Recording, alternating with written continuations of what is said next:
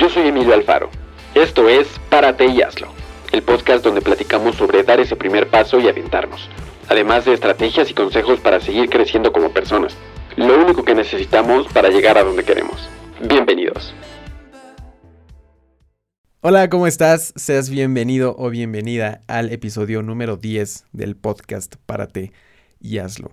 Esta vez ya es la segunda que grabo este episodio. Ustedes no lo sabían, pero eh, pues no me había gustado cómo quedó el anterior, el audio, un par de cosas que no me gustaron. Así que aquí estamos de nuevo. Afortunadamente ya lo tengo un poco más masticado, así que pues creo que va a fluir todavía mejor este episodio 10 del podcast. Antes de empezar te quiero decir algo importante y es que si tienes Mac, ya sea MacBook Pro, MacBook Air, Mac Mini, iMac, Mac con Intel, Mac con M1, la que sea que tengas, hay un programa que a mí me ha funcionado muchísimo para mantener el funcionamiento, el desempeño de la computadora muy bien y que a la vez esto ayuda a mi productividad, que se llama Clean My Mac. Es un programa que te ayuda a limpiar tu computadora de archivos que ya no utilizas, de caché, de fotos que ya realmente son fotos de apuntes del semestre antepasado, que nada que ver, que ya no utilizas y que simplemente te están quitando espacio. También te ayuda a proteger tu computadora de spyware, malware, virus en general y algo importante que todo esto provoca es que tu computadora se vuelva más rápida. Al no tener archivos que le estorben ni tampoco virus, pues se hace mucho más rápida, puedes eh, reducir el tiempo de arranque de las aplicaciones. Realmente es una aplicación que a mí me encanta y por eso te la recomiendo aquí en el podcast. Y eh, bueno, te quiero decir que van a lanzar algunos eh, jugosos descuentos del Black Friday que ya se viene ahora en noviembre. Y pues nada, estén atentos, les voy a dejar acá abajo un par de links para que se metan a checar cuáles son los precios, si son las, cuáles son las suscripciones y que vean si les llama la atención. Igual pueden utilizar la prueba gratuita, creo que es de 30 días, algo parecido. Y pues nada, una vez dicho esto, vamos a comenzar. ¿Cómo planear tu semana? Creo que es algo que no mucha gente hace y que muchos ya deberíamos estar haciendo. Personalmente es un hábito que adquirí hace no mucho, hace un par de meses, y me he dado cuenta de los beneficios que tiene el tener ya todo planeado. Para empezar, algo que te recomiendo básico hacerlo desde un día antes, es decir, los domingos en la tarde, en la noche, dedícale unos 20 minutos, una media hora, que realmente no es algo que te tarde mucho y ahora te vas a dar cuenta de todo lo que se puede lograr con pocos minutos de planeación en tu domingo, que no es realmente quitarte mucho tiempo. Algunas personas prefieren planear sus días por la mañana, es decir, en cuanto se levantan, hago mi checklist o mi to-do list y pues ya con eso me voy guiando. Pero yo me he dado cuenta de que eso te resta productividad o al menos le tienes que dedicar cierto tiempo en el día para ver qué es lo que vas a hacer. En cambio, si lo haces desde un día antes, pues ya te levantas revisas tu agenda, tu to-do list y ahí puedes ver qué es lo que tienes que hacer e inmediatamente ya te lanzas o empiezas a hacer lo que tienes que hacer. Ya no pierdes ese tiempo en la mañana de tener que pensar qué tengo que hacer, qué pendientes me faltan. Es como cuando te levantas y no sabes qué ponerte. No sabes si ponerte una camisa, una playera, si ponerte el pantalón negro, si ponerte unos pants o si ponerte un pantalón de vestir. No, no sabes qué ponerte y pierdes mucho tiempo en eso. A mí me pasa, me, ahorita ya no tanto, pero antes me pasaba mucho más seguido que perdía, güey, 20 minutos en, en ver qué me voy a poner y en cambio si lo haces al día anterior o en la, la noche anterior, pues en la mañana ya nada más te bañas y te pones lo que ya preparaste, ya lo haces en friega y ya no tienes que perder tiempo. Pues es lo mismo aquí, es dedicarle pocos, muchos, lo que sea, la cantidad de minutos que sea necesario en la preparación para que en la ejecución no te tardes absolutamente nada. Así que teniendo en cuenta esto, los domingos en la tarde, noche, vas a utilizar una hoja. A mí me gusta hacerlo más a mano, tú ve qué es lo que más te acomoda, pero a mí me gusta, en este caso, hacerlo pues con pluma para poder rayar, poder anotar lo que yo quiera en una hoja o en mi agenda, que también eso es algo que hago, tengo una agenda física y como que me organizo de esta forma mejor. También se trata de que vayas viendo qué te funciona más y qué no tanto.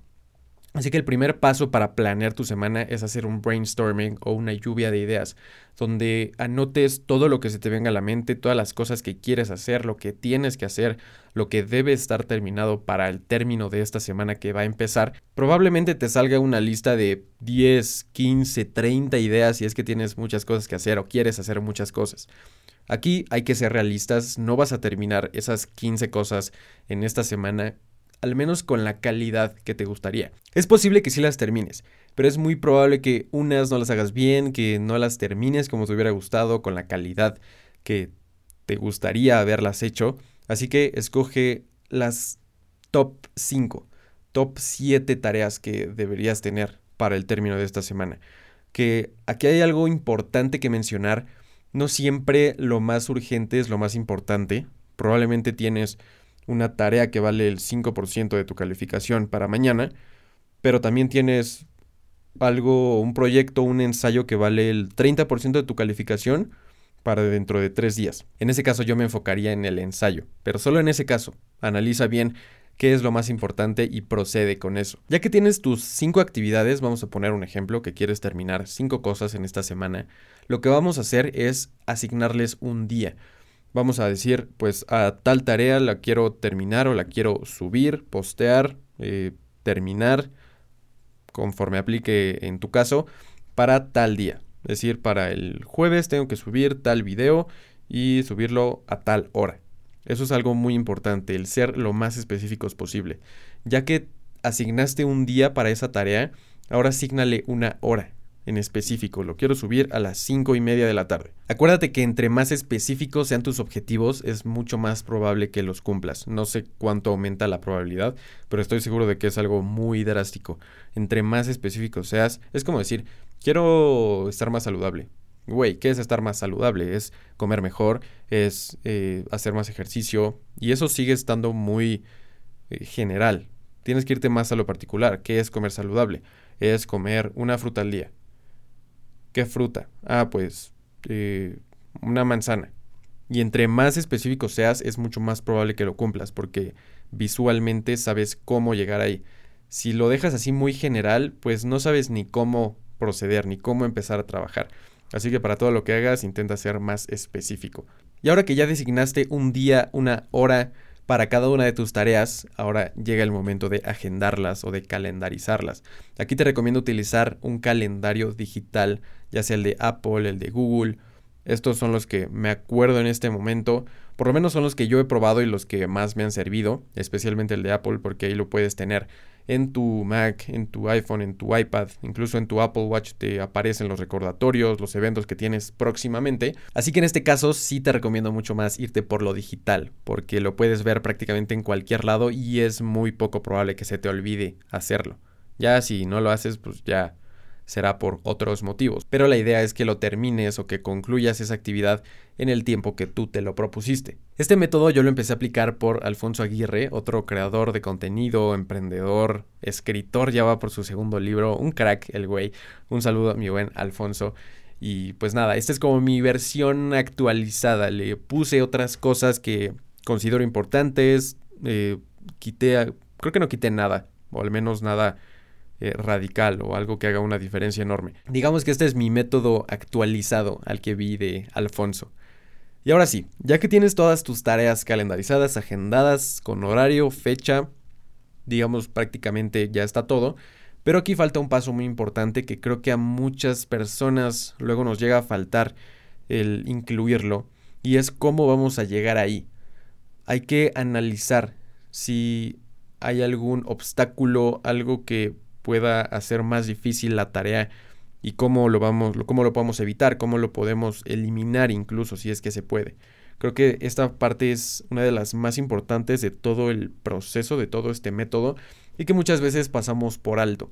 Y es, si ya tengo un objetivo, ¿cómo voy a llegar a él? ¿Qué necesito? Necesito herramientas tecnológicas, necesito información que yo no tengo, necesito investigar, preguntarle a gente que sepa, necesito tiempo para planear las cosas, Pregúntate qué es eso que te podría hacer la vida más fácil en este proceso y en esta vía para llegar a cumplir tus cinco tareas de la semana. Y de la misma forma te recomiendo que escribas esto, el cómo vas a llegar ahí, porque así lo haces más consciente, lo aterrizas y una vez más se hace más probable que cumplas todas las tareas que, que tienes pendientes y que las cumplas bien, que si las vas a hacer, que las hagas realmente bien.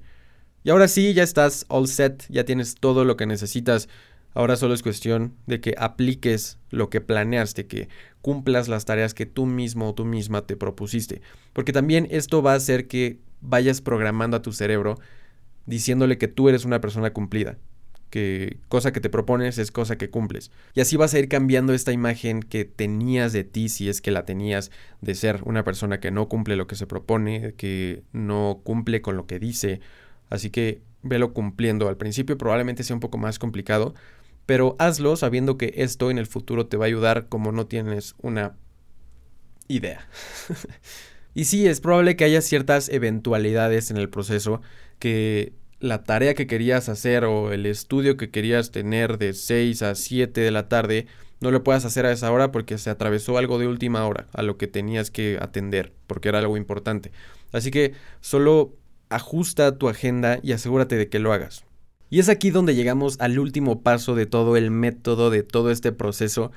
Una vez terminando la semana, es momento de hacerte tu propio feedback. Pregúntate de las tareas que terminé, cuántas terminé con la calidad que a mí me gusta, cuántas pude haber hecho mejor y por qué no las hice como a mí me hubiera gustado. Probablemente fue porque te faltó información, porque te faltó planeación, porque te faltó tiempo. Analiza qué fue lo que faltó para tenerlo en cuenta para la próxima vez, porque es muy probable que la siguiente semana te topes con algo parecido, si no es que igual.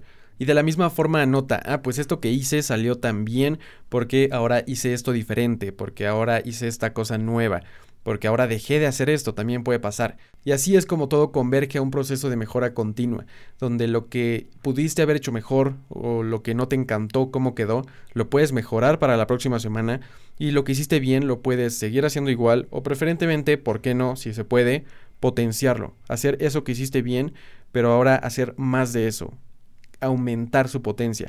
Y así es como vas a ir mejorando semana tras semana. Va a llegar el domingo, haces tu feedback, que hice bien, que hice mal. Ok, ya lo hice consciente, planeo la nueva semana, ejecuto los consejos que yo me di a mí mismo, a mí misma de la semana pasada. Llega el domingo, me hago mi feedback, ok, resultó muy bien este nuevo cambio que hice. Ahora a planear la siguiente semana. Y así cada domingo vas a hacer tu planeación y tu feedback. Y es así como tu proceso de mejora va a dar un acelerón tremendo y vas a empezar a crecer de manera mucho más rápida en el aspecto que sea, en la escuela, en el trabajo, en tu emprendimiento, en tu lo que sea. Y pues sí, aquí termina el método, pero no el proceso. El proceso es pues para siempre, básicamente. Y pues nada, espero de verdad que te haya servido muchísimo este episodio. Compárteselo a alguien que crees que le pueda servir. De repente nos encontramos como en este limbo en el que queremos mejorar, queremos hacer las cosas mejor, pero no sabemos ni por dónde empezar. Creo que la planeación, la preparación son cosas esenciales y clave para poder empezar a hacer las cosas mejor o al menos eh, mejorar en lo que queremos hacer. Y así todos estos cambios internos van a empezar a repercutir en lo externo, en las consecuencias, en el outcome.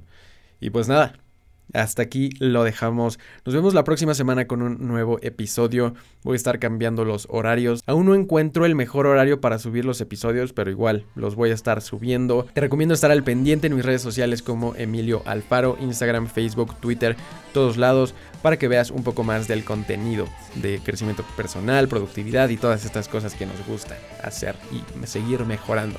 Pues nada, yo soy Emilio Alfaro, te deseo que tengas un excelente día, una excelente noche y nos vemos en el próximo episodio, o sea, la próxima semana. Ya lo sabes, párate y hazlo. Bye.